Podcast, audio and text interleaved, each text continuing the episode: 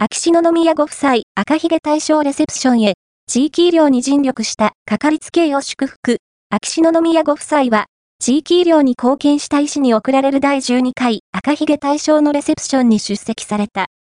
日本医師会と産経新聞が主催する赤ひげ大賞は、かかりつけ医として過疎地をはじめ、地域医療に長年携わってきた医師に贈られるもの。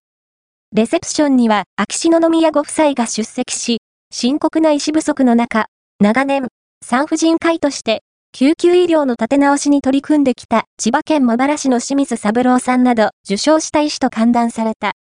それぞれの活動について耳を傾けたご夫妻は、大変でしたね、と昼夜を問わず診察に当たってきた医師たちをねぎらわれた。